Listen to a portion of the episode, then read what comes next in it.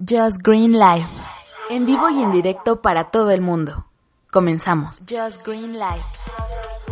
Efectivamente están escuchando Just Green Live hoy que es 2 de mayo del 2018.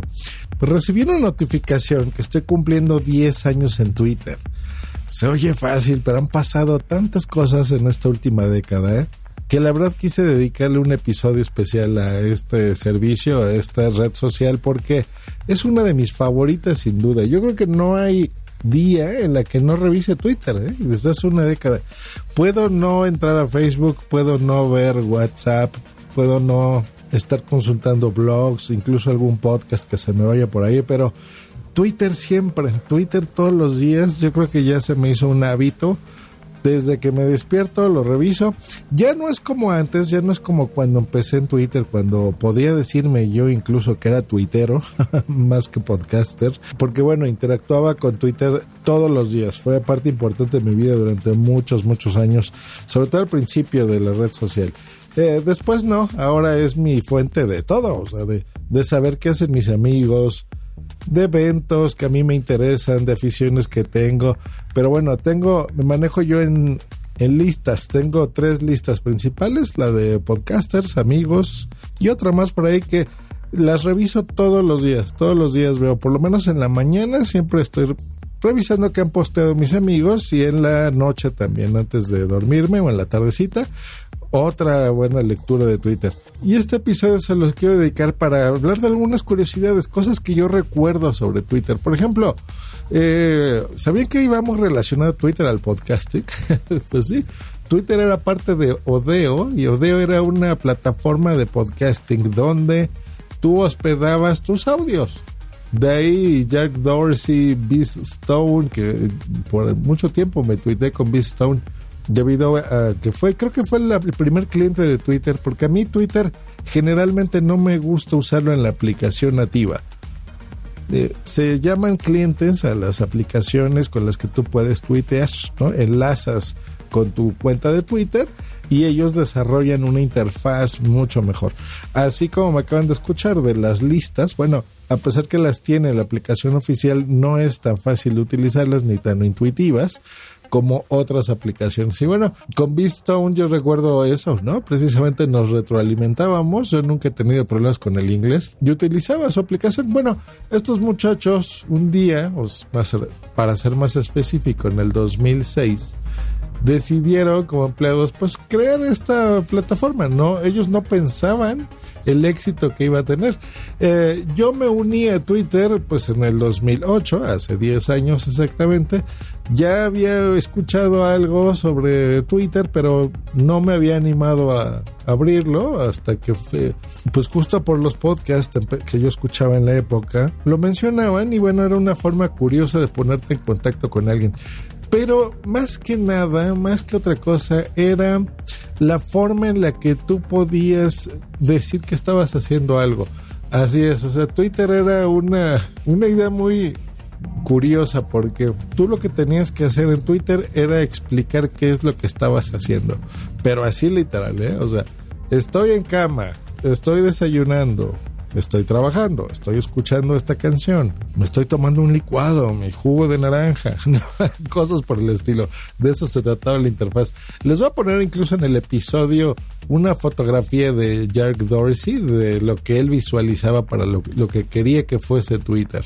Y así, con esa idea tan simple fue que nació esta red social y bueno, ahora es una empresa que está evaluada en muchísimos millones de dólares y se utiliza por todos lados. Cuando inició Twitter, pues bueno, no superaban los 140 caracteres, ahora tenemos ya el doble. Fue algo más arbitrario y no se creía necesario escribir más, por lo que les digo, nació para expresar como básicamente lo que estabas haciendo. Ya después cada quien empezó a tuitear otras cosas, noticias, empezó a hablar con sus amigos, a tener estos famosísimos seguidores. Y nosotros los usuarios dimos vida a muchas de las cosas que ahora se utilizan. Por ejemplo, los hashtags no existían. Los retweets tampoco. Esas son cosas que se inventaron tiempo después, ¿no? Como necesidad de los mismos usuarios, ¿no? También las menciones famosas, por ejemplo, escribir el arroba tal cosa, ¿no? El arroba Just el arroba el Metapodcast, pues bueno, eso fue un invento para llamar la atención, para empezarnos a comunicar. Twitter al darse cuenta de la utilidad de esto, bueno, ya lo implementó en su servicio y eso es algo que a mí siempre me gustó mucho de Twitter, ¿no? Que nos escuchaban hasta cierto punto, ¿eh? porque no han habido cambios muy sustanciales en la forma de utilizar Twitter con el tiempo. ¿Recuerdan ustedes el fail whale? que era la, la ballena que nos aparecía en la página de Twitter, porque sí, muchos tuiteábamos desde la propia página en twitter.com, ¿eh? a veces sin aplicaciones. Y es que Twitter se solía caer con frecuencia, o sea, estamos hablando de una empresa que no era nada grande, eran cuatro empleados nada más que tenían que mantener todo esto y no pensaban en el éxito que iban a tener y bueno, se saturaban los servidores con mucha frecuencia y esto fue por no meses, ¿eh? eran por varios años, los primeros años que teníamos esos problemitas, siempre nos salía esa ballenita y bueno, era muy curioso, ¿no? Decías, ah, ya nos salió la maldita ballena o el fail whale. Yo recuerdo que, bueno, esto es algo curioso. Larry, ese es el nombre que tiene el pájaro azul de Twitter, ¿no? Muchos dicen, sí, la red social del pajarito azul y la madre. Bueno, se llama Larry, yo me acuerdo perfecto, ese es el nombre de la mascota. No sé si le hayan cambiado ya el nombre, pero no, yo recuerdo que se llamaba Larry Bird, porque el mismísimo Beast Stone era eh, muy fan de los Boston Celtics, donde jugaba Larry Bird, y bueno, por eso le pusieron el Larry, el pajarito recuerdo muchísimo en el 2010, 2009 más o menos, cuando fue Ashton Kutcher, que fue el primer usuario en tener un millón de seguidores. Ahora nos reímos con estas cifras, pero ese era, ese era un logro. Y recuerdo que mandaba el tweet, ah, logré conseguir mi primer millón. Y bueno, esa era noticia mundial. Y la verdad es que era, era una comunidad muy interesante porque no éramos muchos tuiteros y estoy seguro que todos estábamos muy al tanto de lo que hacíamos, porque ese era el espíritu de Twitter, escribir qué estabas haciendo el día el día. Yo hay cosas que mantengo, ya yo creo que Twitter ha cambiado mucho en ese aspecto, pero eh, yo hay ciertos detallitos que mantengo, por ejemplo, los, los check-ins, ¿no? Que eso antes lo escribías, después salieron plataformas como Foursquare, ahora llamada Swarm, donde pues si estabas en el cine haces check-in ahí o se ibas a una gasolinera o un restaurante o en la tiendita de la esquina o donde fuese que estuvieras, pues bueno, hacías check-in. Y bueno, se me ha quedado la costumbre, no de todo, pero sí algunos lugares interesantes voy haciendo check-in como para que tenga un, un recuerdo digital, ¿no? De lo que he estado haciendo, de dónde estoy. Y en Twitter, pues bueno, yo creo que fue la primera plataforma donde nació el, explicar qué estabas haciendo. Yo me acuerdo cuando le explicaba eso todavía, por ejemplo, a mi papá, que bueno, ya, ya no vive, que él se le hacía súper curioso eso, ¿no? De la forma de usar Twitter y a mi familia en general, porque todos, todos son de Facebook, ¿no? Menos yo. Y Twitter les decía eso, ¿no? Les decía, miren, es que es interesante porque si tú estás interesado en la vida de un artista o de un pintor, un escritor, es alguien a quien tú admiras y quieres saber lo que está haciendo todo el día, pues síguelo en Twitter, ¿no? Y, postábamos eh, fotografías ya cuando se empezaron a meter los aspectos multimedia en el servicio, pues de lo que estabas haciendo o desayunando o escribiendo, ¿no? O programando, o sea, dependiendo, ¿no? Si tú sigues a un músico, por ejemplo, eh, podías saber cómo estaba desarrollando su disco. ¿no? O el próximo disco, el próximo concierto, un videoclip. Entonces, ese artista escribía, posteaba, ponía incluso alguna fotografía a lo mejor de las letras de su nueva canción. Era una red social bonita. Ya, ya no es así, ¿no? Ya ahora con los famosos tweet stars que empezaron a creer eh, pues bueno, empezaron a, poner ya incluso publicidad. De ahí nacieron, ¿no? De Twitter nació los influencers famosos que la al día de hoy todavía existen, ya con menos fuerza que antes.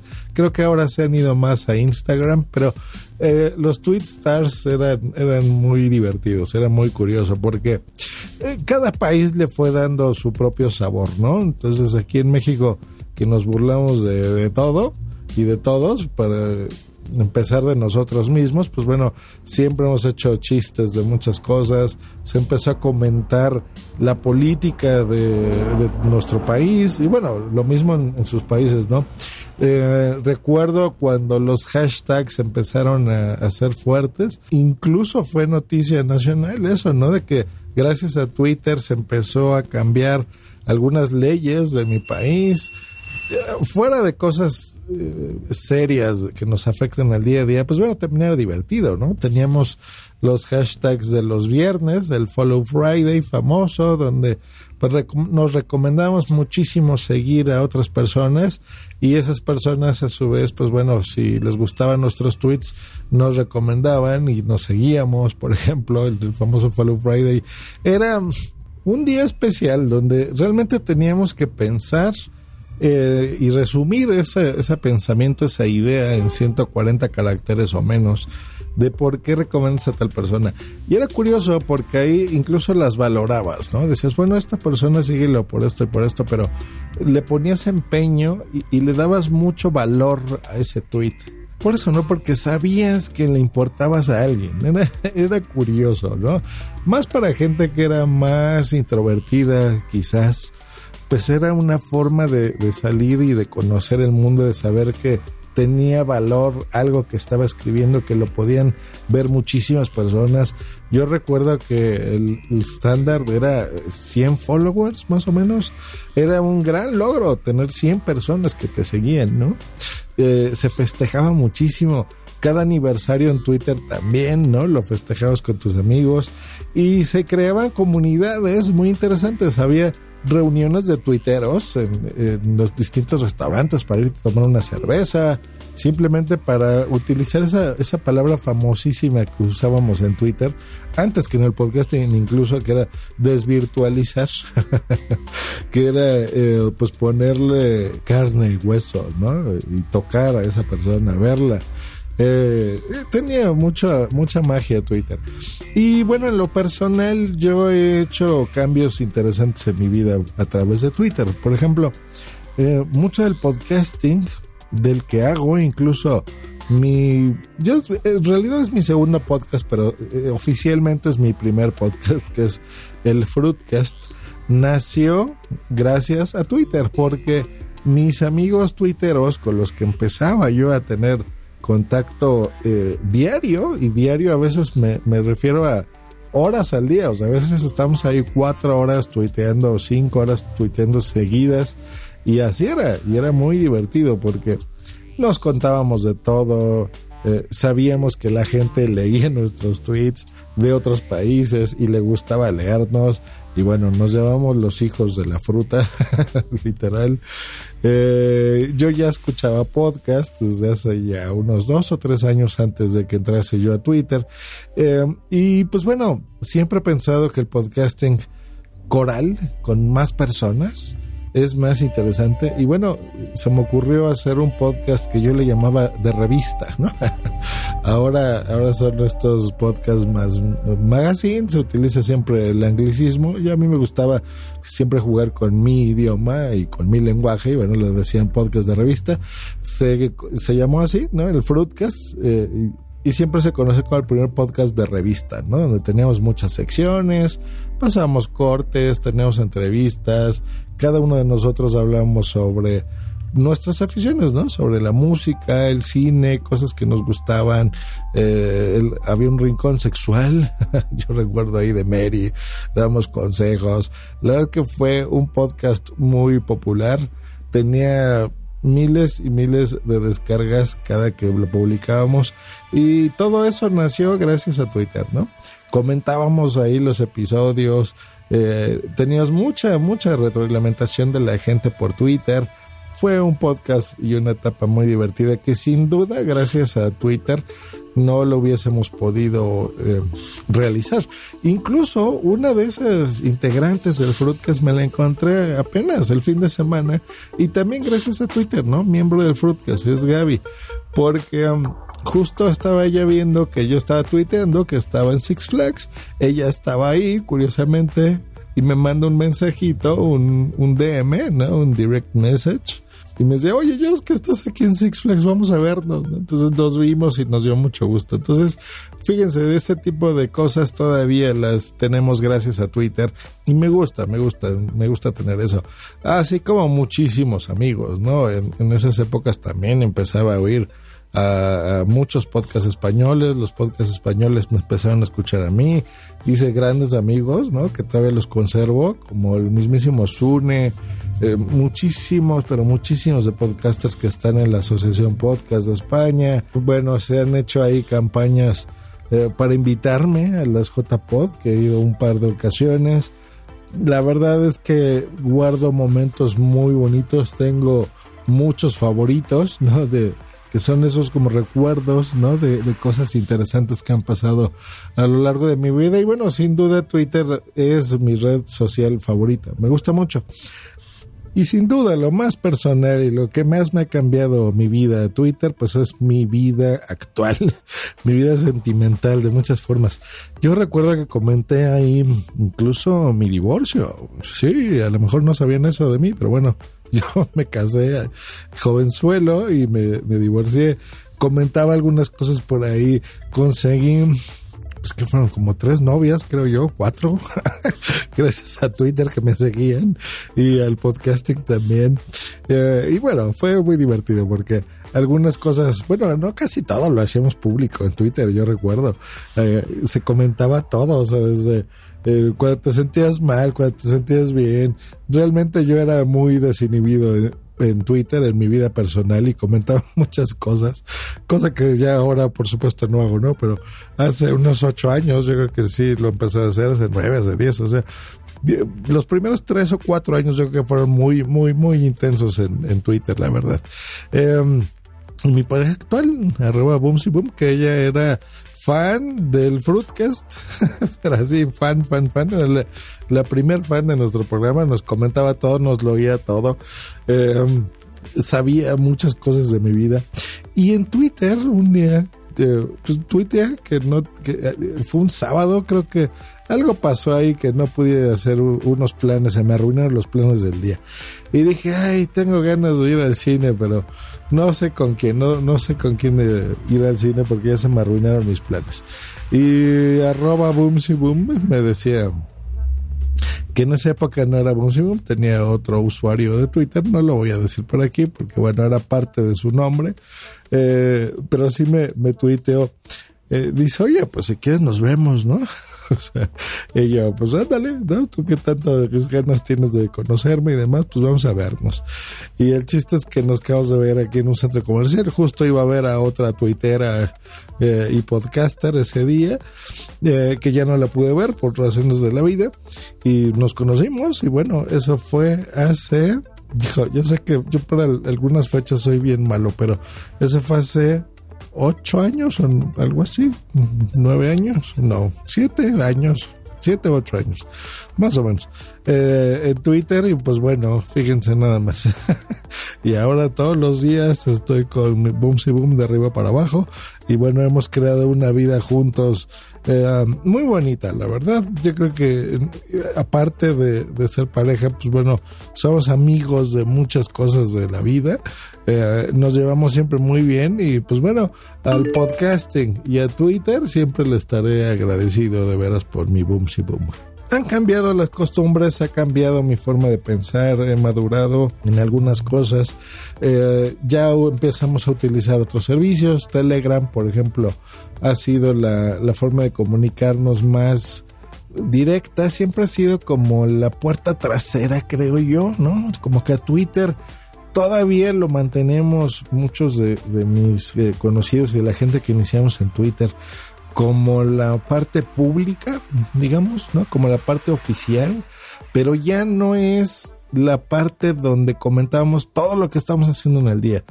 Eh, ahora como que eso lo, lo hemos traspasado a Telegram porque sabemos que a pesar que sí, muchas personas o muchos miembros que entren a Telegram lo están viendo, pero sentimos que eso es como la parte más relajada, como lo que originalmente era Twitter. Y Twitter ahora es como los boletines de prensa, ¿no? Como lo que ve la gente, entonces tenemos que ser más medidos incluso de lo que escribimos en Twitter.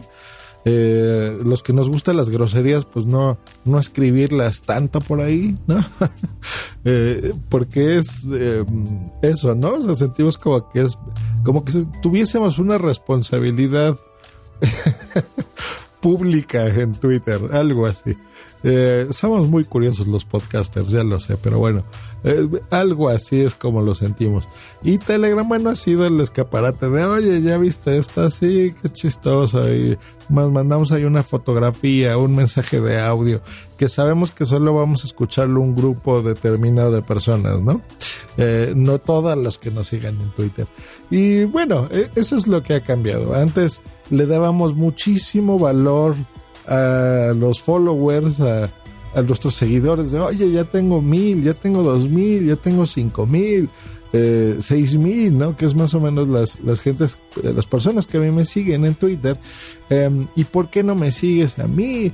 Bueno, siempre ha sido esa la discusión en Twitter, pero ya ha bajado. La verdad es que yo creo que Telegram ha desplazado de alguna forma nuestra comunicación con nuestro grupo de amigos. Em, y en Twitter lo, manejamos como nuestros seguidores, pero ya ni siquiera tanto como antes, ¿no? Yo ya tuiteo cada vez menos, a veces no tuiteo en varios días, ya no es como antes, pero sí los leo, eso es algo muy curioso, o sea, sí me sigo interesando de la vida pues llamémosle la vida pública de la gente que a mí me interesa seguir. Aunque bueno, la vida del día a día, pues bueno, esa, esa la tenemos más en Telegram, ¿no? Y bueno, todo este choro mareador bastante largo, yo creo que es algo que voy a disfrutar más bien yo eh, por recordar, ¿no? Recordar cómo era Twitter, cómo empezó todo. Y gracias a eso, pues bueno, ahora eh, vivo de eso, ¿no? De alguna forma también gracias a Twitter, porque eh, he concretado algunos negocios, muchas personas que aunque ahora ya son mis amigos, pero bueno, también son clientes donde tengo que trabajar y tengo que mandar tweets personalizados para algunas de sus empresas, donde gracias al podcasting, bueno, pues eso creo que ya lo saben, muchos, pero a eso me dedico. Eh, me, a pesar de que no me publicito como debería, pero sí, sí tengo clientes gracias a los podcasts. Y bueno, yo creo que nada de eso hubiese sido posible si no hubiera sido por Twitter. Así que pues bueno, 10 años en Twitter. Twitter me mandó ahí un pastel virtual en forma de 10. Eh, y pues bueno, muchas gracias Twitter por acordarse. En ese caso, bueno, yo sé que pueden ser más algoritmos que otra cosa. Pero el detalle de acordarse que, que Josh Green, arroba Josh Green, eh, y ese es otro, otro, mi nombre, pues se creó en Twitter, ¿no? Mi nick, arroba Josh Green, que lo utilizo en todo en mis correos, en los nombres de mis programas, de mis podcasts. Ahora que estoy empezando a hacer mis pininos en YouTube, también lo utilizo. Y ese es un nombre que nació en Twitter, ¿no? Y aquí quedará, así que esta red social le guardo muchísimo cariño y pues bueno, 10 años estando ya en Twitter, la verdad es que me da gusto y quería dedicarle este episodio, que hoy no tengo la mejor voz del universo. Esperemos que ya la semana que entra eh, la pueda recuperar. Ahorita si me escuchan más o menos bien es por la magia de la edición y de punto primario, que siempre mejoro los audios, aunque no, no tenga la mejor voz. Pero bueno, 10 años en Twitter. ¿Y cuántos años tienen ustedes? Coméntemelo en cualquiera de las plataformas donde estén escuchando este podcast. Y si a lo mejor ustedes, alguno de ustedes todavía me seguía en Twitter o yo lo sigo en Twitter desde hace 10 años, especialmente déjenme un mensaje, mándenme un tweet. Que estén muy bien. Hasta luego y bye. ¿Te gusta estar con el pajarito en la mano todo el día, no? Escríbenos en Twitter en arroba justgreen y arroba punto primario.